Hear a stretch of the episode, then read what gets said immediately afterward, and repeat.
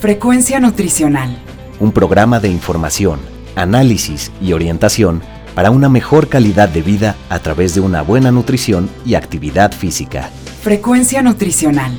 Bajo la conducción del nutriólogo Rafael Díaz.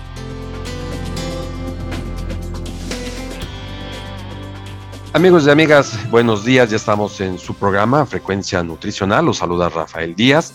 Recuerden que este es un programa hecho para la Universidad Autónoma Metropolitana, Unidad Xochimilco, para One Radio 94.1 FM.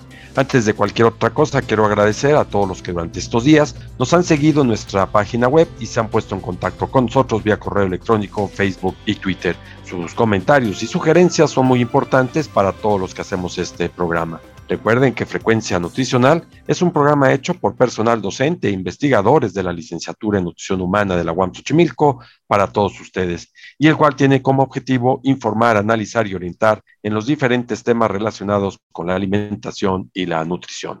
El día de hoy, a través de la plataforma Zoom, contamos con la presencia del doctor Gustavo Leal Fernández. Él es investigador, académico de la Universidad Autónoma Metropolitana, Unidad Xochimilco, del Departamento de Atención a la Salud, profesor de la licenciatura en medicina y pues particularmente en los últimos años del tronco interdivisional.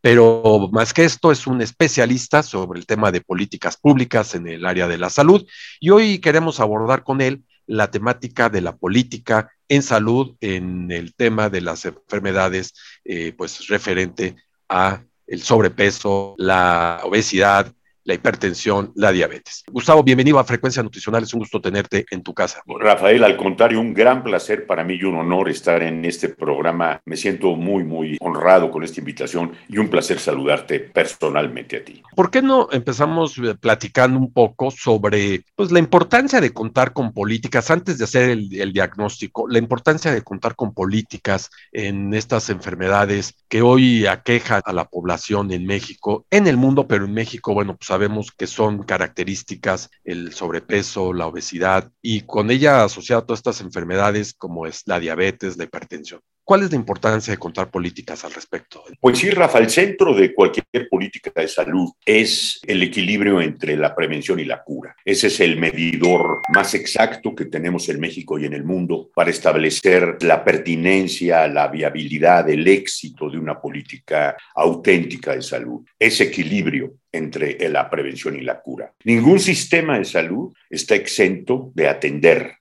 curativamente por el propio envejecimiento de la población. Todo sistema tiene que atender.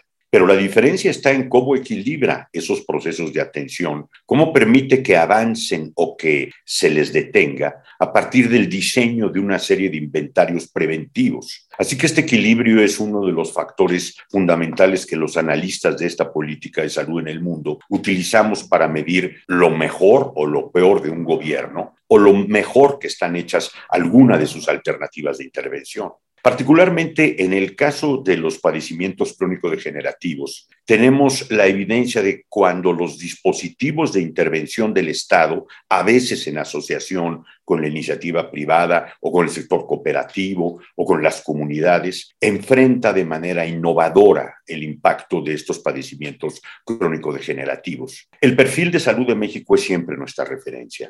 Para medir bien una política hay que tener muy claro ese perfil de salud y ese perfil se va actualizando con hoy día mucha mejor información que tenemos disponible Aquí yo quisiera, pues evidentemente, hacer un comercial a nuestra universidad, porque desde los años 80, junto con la doctora Carolina Martínez, hemos seguido en el Departamento de Atención a la Salud y particularmente en mi área de investigación, el área de salud y sociedad, hemos seguido el comportamiento de este perfil y lo hemos vinculado a las políticas. Y ha sido muy interesante este resultado porque sí se ven cambios, o sea, entre lo que fueron las tradicionales administraciones autoritarias del PRI hasta el año 2000, había un cierto comportamiento del Estado frente al perfil que luego esperábamos iba a mejorar con las administraciones panistas, luego el regreso del PRI en el año 2012 y por supuesto ahora, con el cambio grande que representa la llegada de la cuarta transformación del licenciado López Obrador,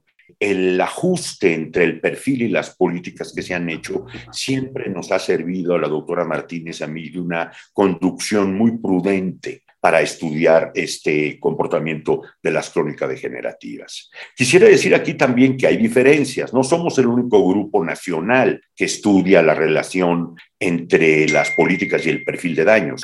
Hay, por ejemplo, el caso del Colegio de México. Y aquí lo que yo quisiera señalar es que la diferencia que siempre ha patentizado el enfoque de nuestro, de la UAM, es que no hace ninguna concesión al uso excesivo de los recursos, sobre todo estadísticos, de que se valen los investigadores del Colegio de México, o incluso en la propia UAM tenemos alguno que otro profesor que recientemente también se ha aproximado a esta temática, pero utilizando al final conclusiones muy poco precisas, que son las que ha caracterizado el enfoque que le hemos dado la doctora Carolina Martínez y yo, a decir, el gobierno está actuando bien aquí, está actuando con fuerza, con suficiencia o no lo está haciendo. Y un caso señalado en este sentido justamente del sobrepeso. Lo que podemos adelantar es que verdaderamente en el caso del nuevo gobierno, que ya cumple la mitad del recorrido, no hemos encontrado todavía en la política de salud de la cuarta transformación un modelo suficientemente propio y suficientemente poderoso como para enfrentar el desafío justamente del sobrepeso y la obesidad. Hay que agregar que lamentablemente la llegada de la pandemia y su impacto tuvo muchísimo que ver, como sabemos ahora, en los desenlaces tristes en materia de fallecimiento sobre todo o de morbilidades crónicas que tienen muy comprometido el cuadro de quienes fueron víctimas del COVID.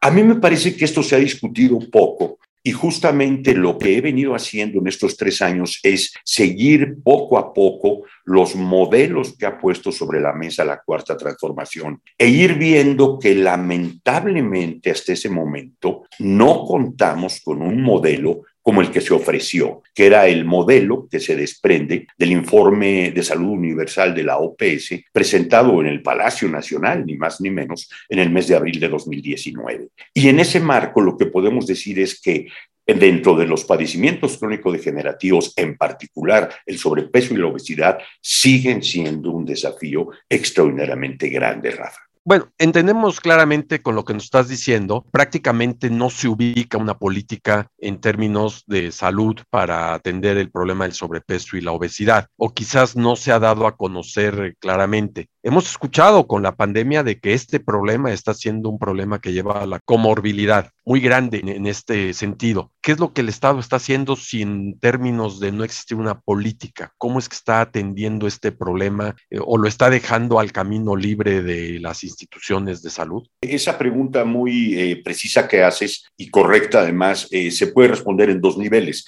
El primer nivel, diría yo, era la novedad que trae la cuarta transformación en materia de salud es poner sobre la mesa el primer modelo post-neoliberal después de 36 años. Y ahí, como decía en mi primera intervención, el modelo definitivo de atención primaria para la salud no está acabado todavía de moldear y eso tiene que ver un poco con el desenlace que estábamos comentando respecto a los padecimientos crónicos degenerativos. Pero hay otro nivel de respuesta más preciso y más bajo a tu correcta percepción, que es que sí hay en la 4T, particularmente en el enfoque que le dieron en el tratamiento de la pandemia, al asunto del impacto del sobrepeso sobre lo que llamamos las comorbilidades. O sea, sí es cierto que todas las políticas de los nuevos etiquetados hay que aplaudirlas, son un gran avance, así como la constitución de una serie de grupos de estudiosos particularmente entre la Secretaría de Salud y el Instituto de Salud Pública, que están intentando por primera vez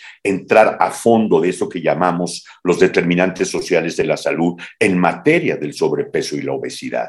Yo creo que ahí sí hay un avance muy claro. Incluso el gobierno del licenciado López Obrador ha sido víctima de una serie de ataques de intereses este, muy definidos que estaban beneficiándose del mercado de todos estos productos y que ahora con el avance del etiquetado creo yo que queda en una perspectiva diferente y que queda abierto, como estamos discutiendo ahorita a nivel nacional, el problema, por ejemplo, del tabaco con los vapeadores. Entonces, yo creo que en este segundo nivel sí hay un cambio profundo que se facilitó gracias a la cuarta transformación y que hace mucha diferencia con sobre todo las administraciones panistas, porque si en algún momento vimos un involucramiento francamente perverso y nocivo entre autoridades e intereses, fue en el periodo en que los secretarios de salud fueron Julio Frank con Fox y después la retaíla de secretarios que presentó el calderonismo, particularmente Salomón Chertorivsky. Hay en la cuarta transformación una corrección de fondo en esta área muy interesante, muy prometedora y haciéndoles justicia, hay que reconocer que sí hubo ahí un cambio de alternancia que no hubo durante el foxismo. Ahora bien, el pendiente que tenemos aquí en materia del impacto sobre peso y la obesidad me llevaría a vincularlo a este tema que tocaba yo antes de la atención primaria a la salud. El asunto de los consumos en materia del impacto del sobrepeso y la obesidad es sumamente delicado porque, de acuerdo a los preceptos liberales, nadie tiene autoridad para meterse en una decisión propia de consumo, de ningún tipo. Aquí estoy hablando de este tipo de consumo nada más pero en general vale para los tipos, todos tipos de consumo, incluso los espirituales. Es una dimensión interna de todo precepto liberal que todos asumimos. Aquí el asunto es que trabajar profundamente sobre esos determinantes del consumo implica un marco de intervención de la política de salud, que es justamente el que yo decía, llamamos atención primaria de la salud, que es el que todavía no está del todo modelado en la cuarta T. ¿A qué me refiero? A que no basta con una política de etiquetado, sino como en el caso de los fumadores que dejaron de ser fumadores. Se trata de romper la asociación entre la necesidad de fumar y el hecho de autoentenderse como una persona sana. Esto implica una política definida, que es justamente la de la atención primaria a la salud y que implica la participación comunitaria. O sea, sin una participación de la comunidad en su conjunto en estos cambios de hábitos, a pesar de los etiquetados, hay todavía franjas en las cuales la industria interesada puede seguir avanzando, por ejemplo, a partir de la publicidad. También sabemos que en el caso de los, del sobrepeso y la obesidad no solo están los etiquetados, también están las nuevas políticas de control de la publicidad. Sí, pero en el fondo, donde está la raíz, el determinante de la salud, como le llamamos, ese está en el hábitus, en el hábito de la persona. Y ese hábito solo es removible, Rafa, en la medida que esta atención primaria para la salud construye una estrategia conjunta entre quienes conducen las políticas y las comunidades, que tiene como rasgo que no hay una imposición por parte del Estado de nada, sino que se construye junto con la comunidad.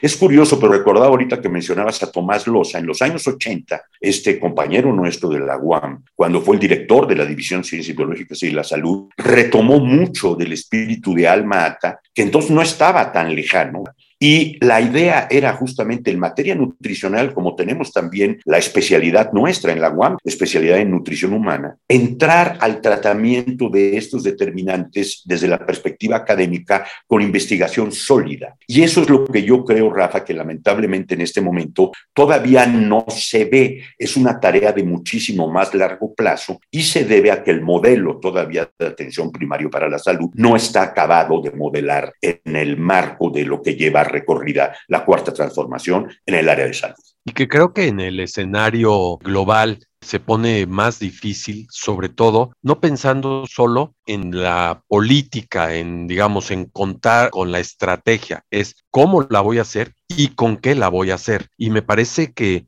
decir con este sistema que ha sido desmantelado es equivocado, porque finalmente desmantelar es que quitas lo que hay. No ha habido, nunca se preocuparon por tener un sistema de salud en infraestructura sólido. Creo que el paciente con sobrepeso, obesidad y todas estas comorbilidades que se presentan, pues llevan a un escenario en donde no hay hospitales donde atender al diabético, al hipertenso, al paciente que hay que hacer una diálisis. Pone en una situación más compleja todavía de poder establecer una política, ¿no? Sí, tienes toda la razón. Yo creo que, de hecho, estamos a la puerta de la entrada del problema realmente para el sobrepeso y la obesidad, aún con las políticas de etiquetado y aún con las políticas para la manera en que se ha venido haciendo la publicidad. Estamos a la puerta de entrar a lo que es, pues podríamos decir, una verdadera atención clínica adecuada, correcta y moderna, ¿no? Y aquí yo creo que sería pertinente sacar, por ejemplo, también algo que no se acaba de corregir desde mi punto de vista de manera estructural aún y que sin embargo tiene mucha publicidad, que es el programa Prevenins del IMSS. Este programa Prevenins que viene justamente del periodo foxista es un programa interesante al cual le hemos dedicado bastante atención en la UAM Xochimilco. Yo creo que somos de los grupos nacionales más conocedores de las pues, oportunidades, beneficios pero también limitaciones que ha presentado este programa.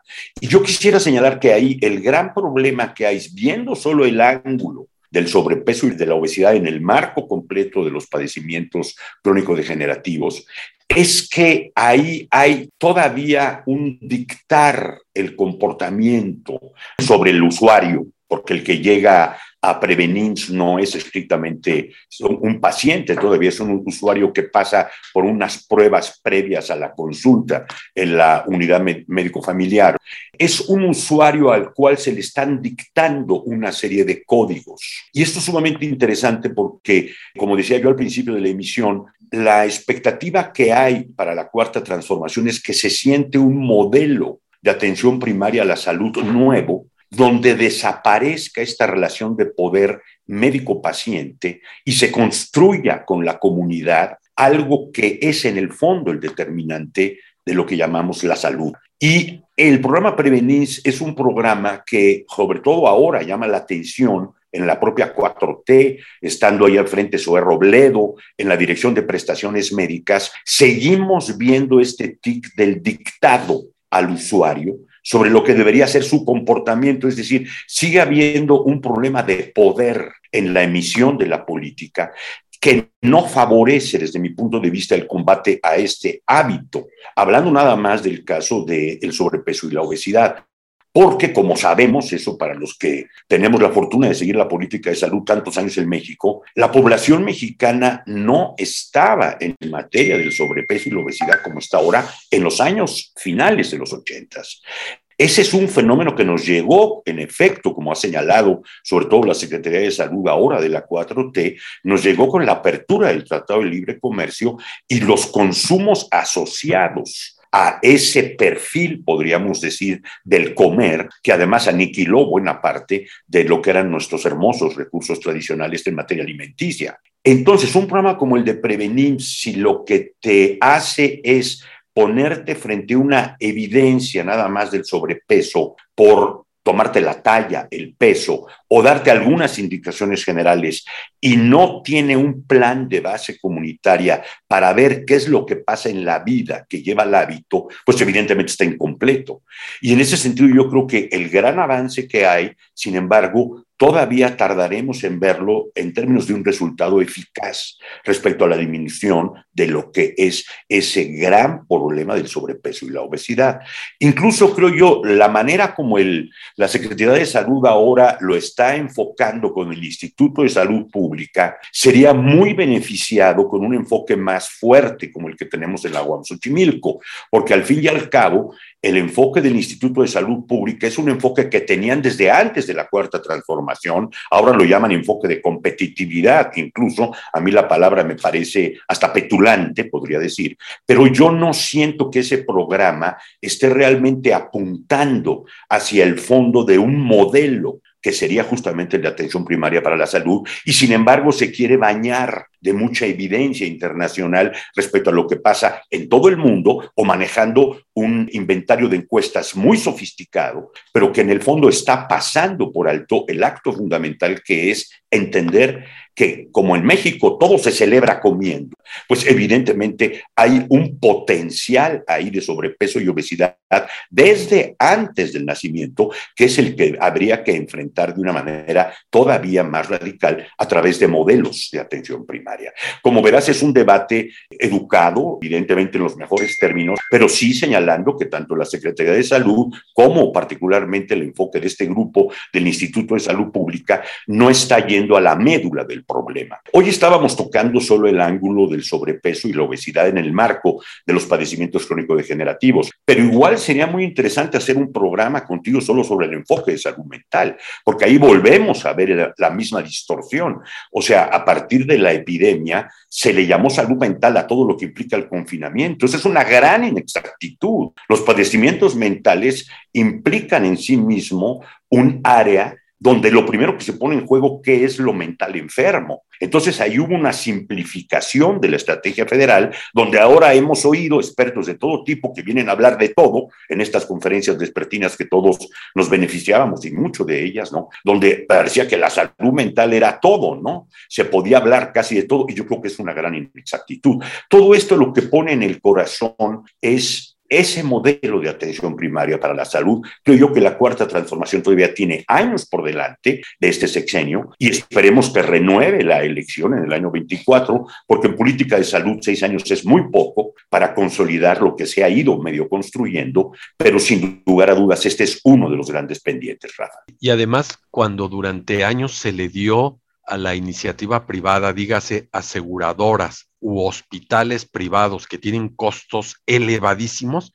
el control de la política de salud del país. El Estado eh, renunció a esta obligación de su actividad en términos de lo que la propia nación exige y se lo dio en manos de unos cuantos, de un pequeño sector de empresarios que así lo ven como negocio. Y en un negocio de un hospital no les preocupa llegar a atender a un paciente que quiere prever un problema de obesidad o de sobrepeso, la diabetes o hipertensión les interesa que ya llegue el paciente con un gran daño, porque esto implica una incorporación como interno al hospital, quizás un mes, mes y medio, donde dejan al paciente y a su familia en la más grande de las pobrezas. ¿No sientes que esto se sucedió, sobre todo en los últimos años? Mucha razón. Esa pregunta, o más bien ese comentario que haces, ahí se puede sintetizar el cambio que trajo afortunadamente la cuarta transformación en materia de salud. Digamos, toda la campaña que tienen en contra, sobre todo por los viudos del Seguro Popular y los grupos eh, políticos muy interesados en la permanencia del mercado de medicamentos, por ejemplo, han completamente eh, extraviado lo que debería ser el debate correcto en este momento en México sobre el cambio de gobierno y lo que se está intentando hacer, que es lo que tú señalas. O sea, durante los 36 años previos al López Obrador, de Miguel de la Madrid hasta Enrique Peña Nieto, lo que se intentó en salud fue encadenar el sector al sector asegurador, como tú dices. No lo lograron, lo cual es un tema sumamente interesante, como tú, tú sabes, yo he seguido en muchas de mis publicaciones, es un debate aún abierto. ¿Por qué no lo lograron? Pero todavía en la administración de Peña Nieto, la doctora Mercedes Juan echó todas sus canicas para intentar lo que fue realmente pues el último momento que no les funcionó. Pero son 36 años de justamente poner por delante, tú lo dijiste muy bien, construir un aparato hospitalario para atender daños eso permite eh, regresar a la idea inicial que te presentaba yo en esta emisión. Lo central para medir cualquier política de salud es el equilibrio entre la prevención y la cura. Exactamente, cuando tú construyes como política de salud de todo este periodo neoliberal la idea de atender daños, pues evidentemente estás reduciendo la atención primaria a lo que fue el programa IMSS Bienestar en el mejor momento del PRI, que es la atención para los pobres con lo esencial. Pero donde está el mercado fuerte, efectivamente, es en la atención médica costosa, siguiendo para eso el modelo perfectamente imperfecto, que es el modelo norteamericano, los Estados Unidos y lo que cuesta ese sistema de atención a la salud que tiene 16% del PIB y tiene un impacto brutal sobre el nivel de los ingresos de la población norteamericana. Entonces, eso que señalaste tú es el corazón del problema, en efecto. No hubo nunca más que diseños muy, muy pobres Hubo grupos que trataron de meter atención de primer nivel, haciéndola pasar como atención primaria para la salud, justamente en todo el propio sector asegurador. Incluso hace pocos días un asegurador me escribe a propósito de mi último artículo en la jornada, diciendo que ellos ya tienen un paquete de un seguro con un copago y un deducible muy bajos, ¿no? Que es justamente de atención primaria a la salud. Ahí está el fenómeno. Bueno, eso operó 36 años como intención, no se materializó. Lo que acaba de morir no está totalmente muerto, pero lo que nos tiene en la situación actual es que lo que ha nacido todavía no acaba de mostrar el rostro de lo que será propiamente esta cuarta transformación en materia de salud. Hay muchos ángulos que siguen en definición y uno de ellos, me parece a mí el más importante, es que no está suficientemente claro cómo va a operar este modelo de atención primaria a la salud, que es en el fondo el que nos ayudaría realmente a trabajar sobre el determinante de la salud y sobre el hábitos que genera el padecimiento, en especial con el sobrepeso y la obesidad, que sabemos que tiene un impacto no solo muy económicamente muy alto para las familias, sino además un impacto emocional y todo un universo que justamente se estudia en nuestras especialidades en la Universidad Metropolitana sobre lo que son los autorreconocimientos de la población, su autoestímulo, su autoimagen, a partir de la cultura de la esbeltez, que también forma parte de otro negocio, ¿verdad, Rafa? No, es, no está exento de todo un mercado que ha puesto la cultura del esbelto y lo que se llama la cultura gordofóbica eh, como una alternativa de mercado mucho más costosa que lo que es el cuerpo sano que representa por lo que cada persona quiere hacer en su libertad. De hecho, hay el incremento de todos estos gimnasios, ¿no? Que son negocios y que han visto esto como parte también de un crecimiento por la propia falta de políticas de la actividad física en espacios públicos. Eso es uno. Y seguro que tú tendrás algo que decir en dos aspectos hospitalarios importantes que llevaron a mí me parece ya al extremo lo que es la política de salud, la creación de estos hospitales dados en concesión, por así decirlo, eh, los hospitales de alta especialidad, donde son hospitales que tiene el gobierno, pero que son administrados desde su inicio en la construcción por grandes cadenas privadas y que tienen contratos leoninos por un largo tiempo. Y el segundo que me parece todavía más crítico, realmente todavía más crítico que este primero, hospitales o institutos nacionales, dígase, institutos de carácter nacional, en donde hace años muchos años fueron creados para la atención de grupos realmente vulnerables, quedando bajo el cargo de lo que era en aquel entonces la Secretaría de Salubridad y Asistencia, hoy Secretaría de Salud, y que llegara a un hospital de estos donde tienen que atender a un paciente y ponerle un bypass y le dicen, pues váyale a comprar el stent o váyale a comprar lo que tengan que ponerle a este paciente y le vale a usted 70 mil pesos porque el hospital no lo tiene. O sea que finalmente se acabó convirtiendo en un hospital semi privado, ¿no? Y en donde el que vende el estén no es donde uno va y lo compra, es el proveedor del hospital que muchas veces podríamos decir está hasta marchantado con la gente del propio hospital. No sé si a ti también esta opinión puedas eh, coincidir con ella. Sí, por supuesto, Rafa. Los dos casos que mencionas son áreas, espacios, universos costosísimos en términos del el abandono efectivo de la política de salud.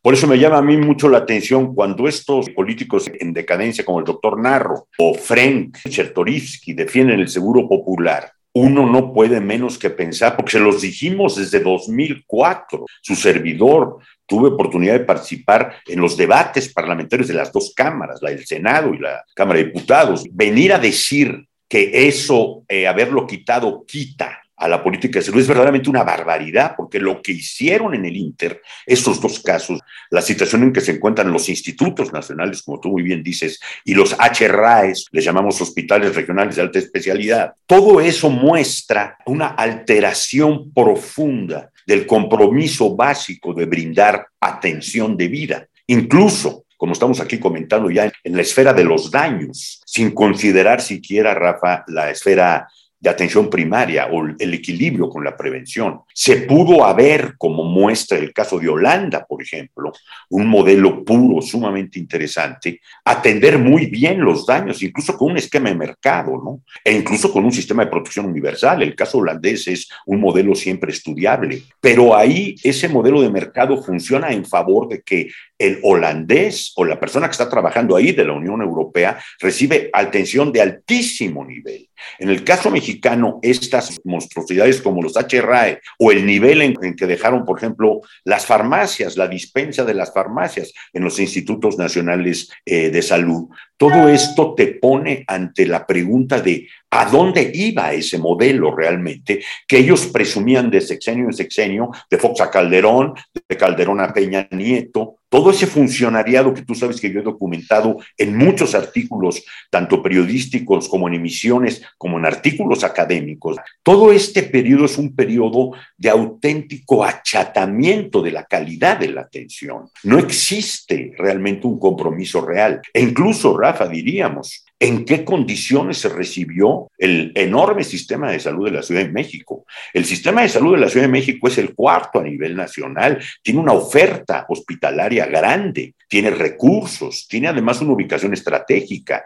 Dentro de ese sistema operan los institutos nacionales, está la sede del IMSS, está la sede del ISTE, la sede de la SEDENA. Tenemos pues un universo muy poblado de posibilidades y lo que vemos es que esa red iba, salvo el periodo de López Obrador, en el sentido mismo de una muy mala atención, y en ese caso hay un funcionario que tú recordarás, porque yo me dediqué a señalarlo, el famoso doctor Agüed, que luego nos cerraba plazas en la Guam ¿verdad? Por mis intervenciones críticas, donde lo que veíamos es que el dinero del Seguro Popular se estaba utilizando para no atacar de fondo nunca lo que debería ser la debida atención. Entonces, esto es sumamente interesante lo que tú dices. Todo esto generó unas lagunas de atención que, como dice López Obrador, ¿con qué cara puede Narro o Frank defender el Seguro Popular sin tomar en cuenta el capítulo laboral de los trabajadores, que es otro gran universo? Yo creo que esto finalmente puso ahora la cuarta transformación ante un desafío, que es, eso hicieron, sí, ahora lo que estamos discutiendo es, ¿qué se está haciendo? Lo nuevo, vamos a ver qué hay puesto sobre la mesa, cómo están caminando las cosas. Lo que nos interesa es el futuro, lo que nos interesa es ver un sistema de salud en efecto que cumpla con el derecho, y aceptar donde no se esté cumpliendo con el derecho, con qué fenómenos estamos topándonos, ¿no? Y por ejemplo, aquí durante la pandemia nos daría pie para todo otro programa nada más. Pudimos ver el grave e importante tema del federalismo en materia de salud. Ahí se trabajó durante todo este tiempo que lleva la epidemia con las 32 entidades federativas. Yo he seguido con todo cuidado esto y ahí hay mucho que hablar, mucho que discutir, sobre todo en materia nuevamente de dónde se activaron modelos no solo para pues contender con la pandemia, Rafa, sino entrar directamente a los determinantes de estos hábitos que generan los padecimientos crónicos degenerativos y que son los responsables de la mayor mortalidad de nuestro perfil. Por ejemplo, los padecimientos cardíacos, que están en primer lugar y que están justamente vinculados a este tipo de fenómeno obesigénico. Gustavo, solito tú ya te comprometiste, qué bueno, en que tenemos que tener otros programas. El tema nos daría para varios, aprovecharnos de esta charla tan rica, tan interesante que hemos tenido. Te agradezco tu presencia en Frecuencia Nutricional, como te digo, que es tu casa. Al contrario, Rafa, les agradezco yo mucho a ti, a Alfred, a todo el auditorio que nos escuchará. Y para mí ha sido un placer poder platicar introductoriamente todos estos temas que seguiremos tratando con más profundidad en otras emisiones posteriores. Les deseo lo mejor y que haya otras 380 emisiones de frecuencia nutricional.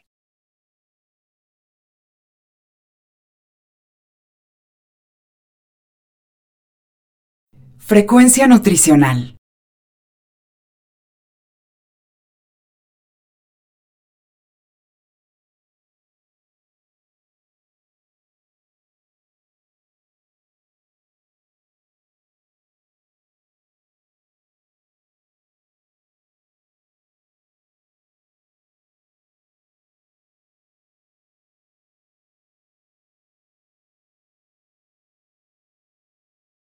Gracias a ti. Amigos y amigas, estamos finalizando por hoy nuestra emisión, la cual esperamos haya sido de su agrado. Recuerden que podemos seguir en contacto a través de nuestra página web www.facebook.com diagonal frecuencia nutricional y también en Twitter como arroba F nutricional. De igual manera lo pueden hacer enviando sus comentarios y sugerencias al correo electrónico frecuencia nutricional arroba correo punto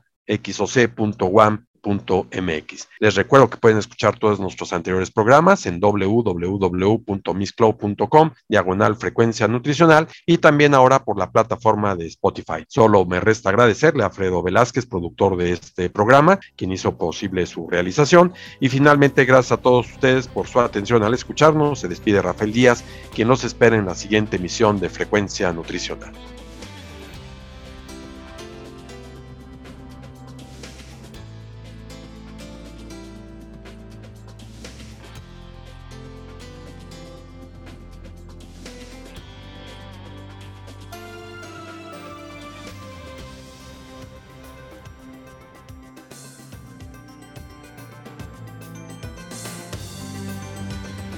Frecuencia Nutricional. Un programa de información, análisis y orientación para una mejor calidad de vida a través de una buena nutrición y actividad física. Frecuencia Nutricional. Una producción de la Unidad Xochimilco para Guam Radio 94.1 FM.